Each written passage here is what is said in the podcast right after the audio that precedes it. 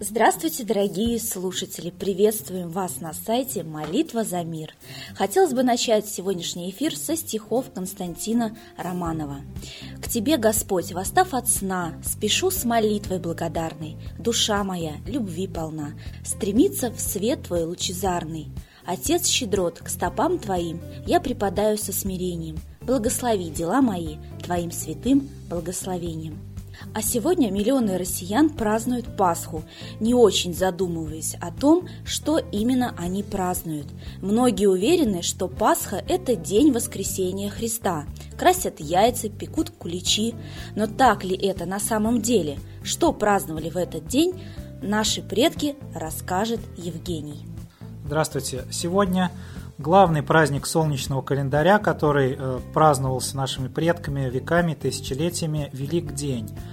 Э, празднуем мы его, э, наверное, не в ту дату солнечного календаря, в которой праздновали наши предки, потому что он был связан с Днем равноденствия, но все традиции празднования Великдня, они перешли на вот православную Пасху, хотя, как мы уже говорили в пятничном эфире, называть Пасхой День воскрешения Христа тоже не совсем правомерно, потому что Пасха – это праздник иудейский, и имеет отношение к истории воскрешения Христа только в том смысле, что э, вот та евангельская история с распятием воскрешением Христа произошла на еврейскую Пасху.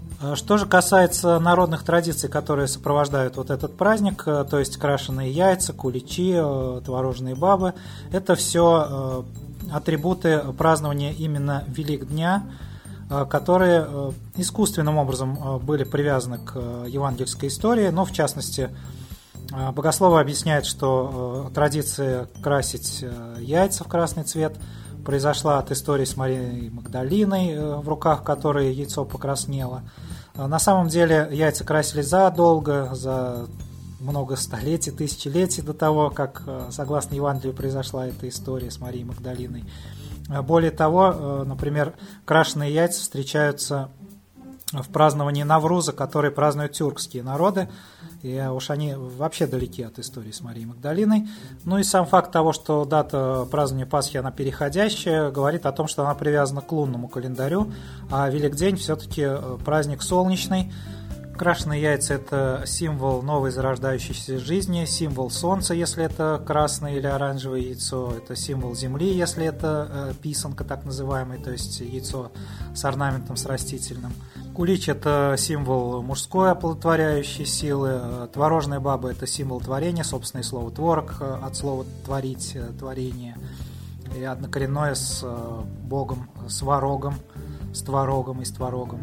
Подробнее об этом мы уже говорили в пятницу, так что можете э, взять запись этой передачи и послушать повнимательнее. Стоит обратить внимание еще и на то, что название праздника Велик День, оно э, впрямую соотносится с названием э, той земли, на которой жили наши предки, которая называлась Великороссия, Великая Русь, и осталось название несколько городов, которые к этому же отсылают. Великий Новгород, Ростов Великий, Великие Луки, Пермь Великая был город, который ныне стерт вообще с лица земли, и нынешний город Пермь построен на совсем другом месте. Слово «великое» оно означало не столько размеры, сколько э, качество, то есть это был, были земли, которые населяли могущественные великие племена, э, объединенные общим словом «русские». То есть русские – это э, не национальность, это обозначение качества, не случайно это прилагательное, не существительное – качества которым были э, наделены те племена многочисленные, которые населяли вот Евразию. Тогда этот э, материк назывался Асия, страна асов. Русский однокоренной с корнем руд, то есть огненный, рыжий, ныне слово. А огненный это значит связанные с огнем солнца. Поэтому, поскольку сегодня главный солнечный праздник, сегодня солнце особенно активно э, отзывается на все наши просьбы, мольбы, Э, есть даже поверье, что то, что сегодня запланируешь, что в течение года обязательно сбудется. Поэтому давайте посылать Солнцу молитвы не столько о частном, сколько об общем, потому что под угрозой вообще существования нашей планеты, нашей цивилизации, наших народов. Э, давайте молиться о мире, и тогда у каждого тоже все сложится в жизни. Спасибо, Евгений. Поэтому, дорогие слушатели, мы вас всех сегодня поздравляем с Велик Днем. Желаем нашей стране процветания, возрождения и возвращения к истинной культуре, к истинным традициям. Сейчас хотел бы передать слово человеку, который уделяет очень большое внимание молитве, проекту «Молитва за мир». Это Светлана Лада Русь.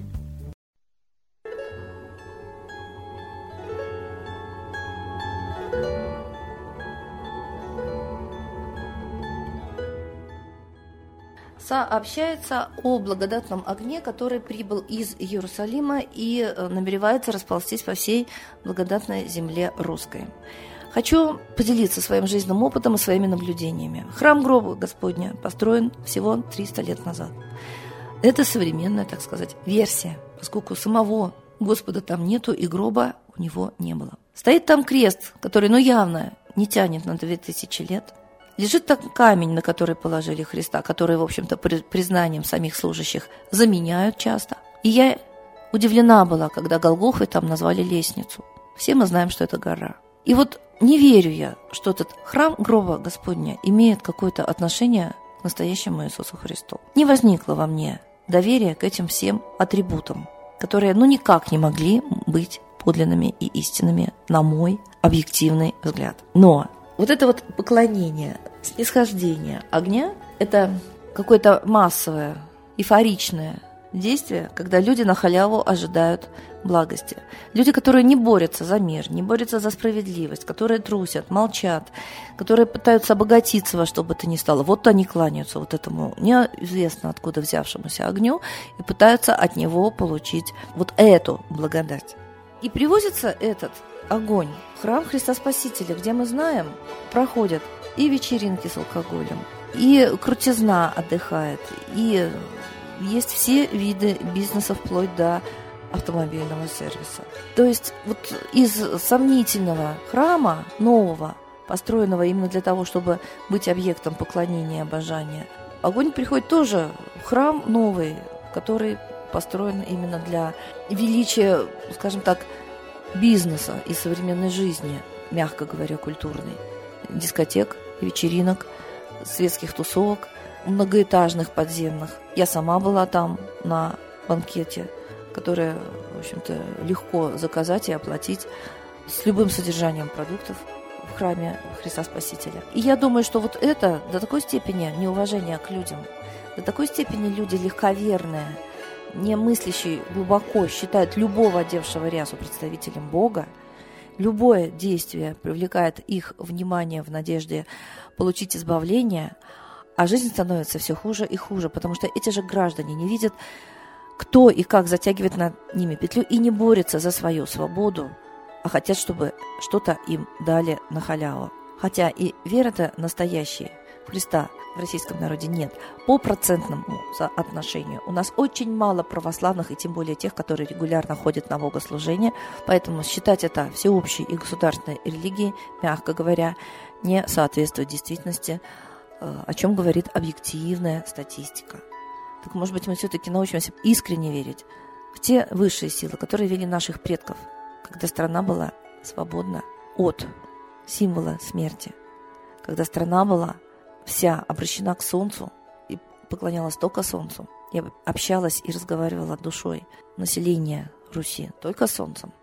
И не нужно нам было никаких посредников, которые именем высшим просто порабощали сознание, волю народа в послушание действующей паразитической власти. Я думаю, что мы вошли в такой кризис, что вот эти вопросы каждый должен задать себе серьезно, мало того, задать всем своим близким родным, и, наконец, общество должно объединиться, консолидироваться в единой цели, вернуться к культурным ценностям своих предков, освободиться от навязанных ценностей, поскольку за ширмой Христа мы видим коростолюбие, мы видим стяжательство, мы видим аморальность очень часто.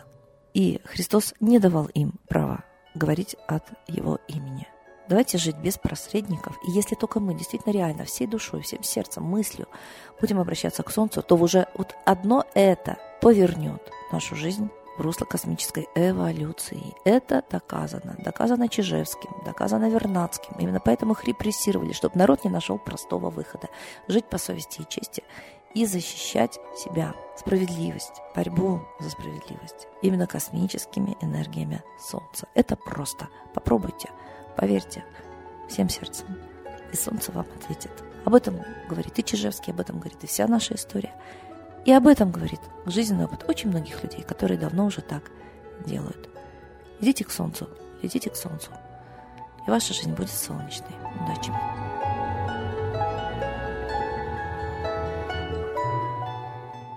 Спасибо большое Светлане Михайловне, а сейчас торжественный момент – единая молитва за мир. Новый порядок несет сатана.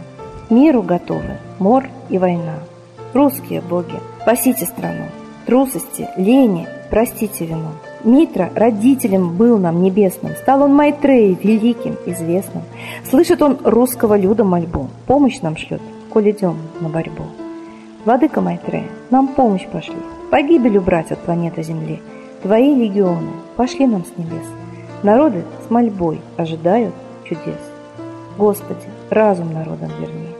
Вновь наступили тяжелые дни. Снова войска на готове стоят. Снова на смерть посылают солдат. Брат поднимается снова на брата. Мы в эгоизме и лжи виноваты. Верим предателям рода людского Мир наш над пропастью гибели снова. Полный, тотальный контроль наступает.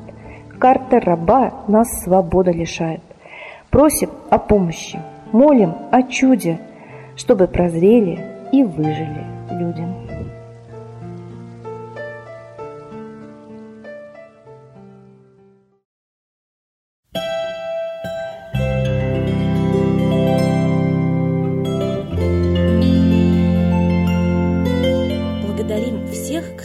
присоединился к единой молитве за мир. Ждем вас на следующих трансляциях.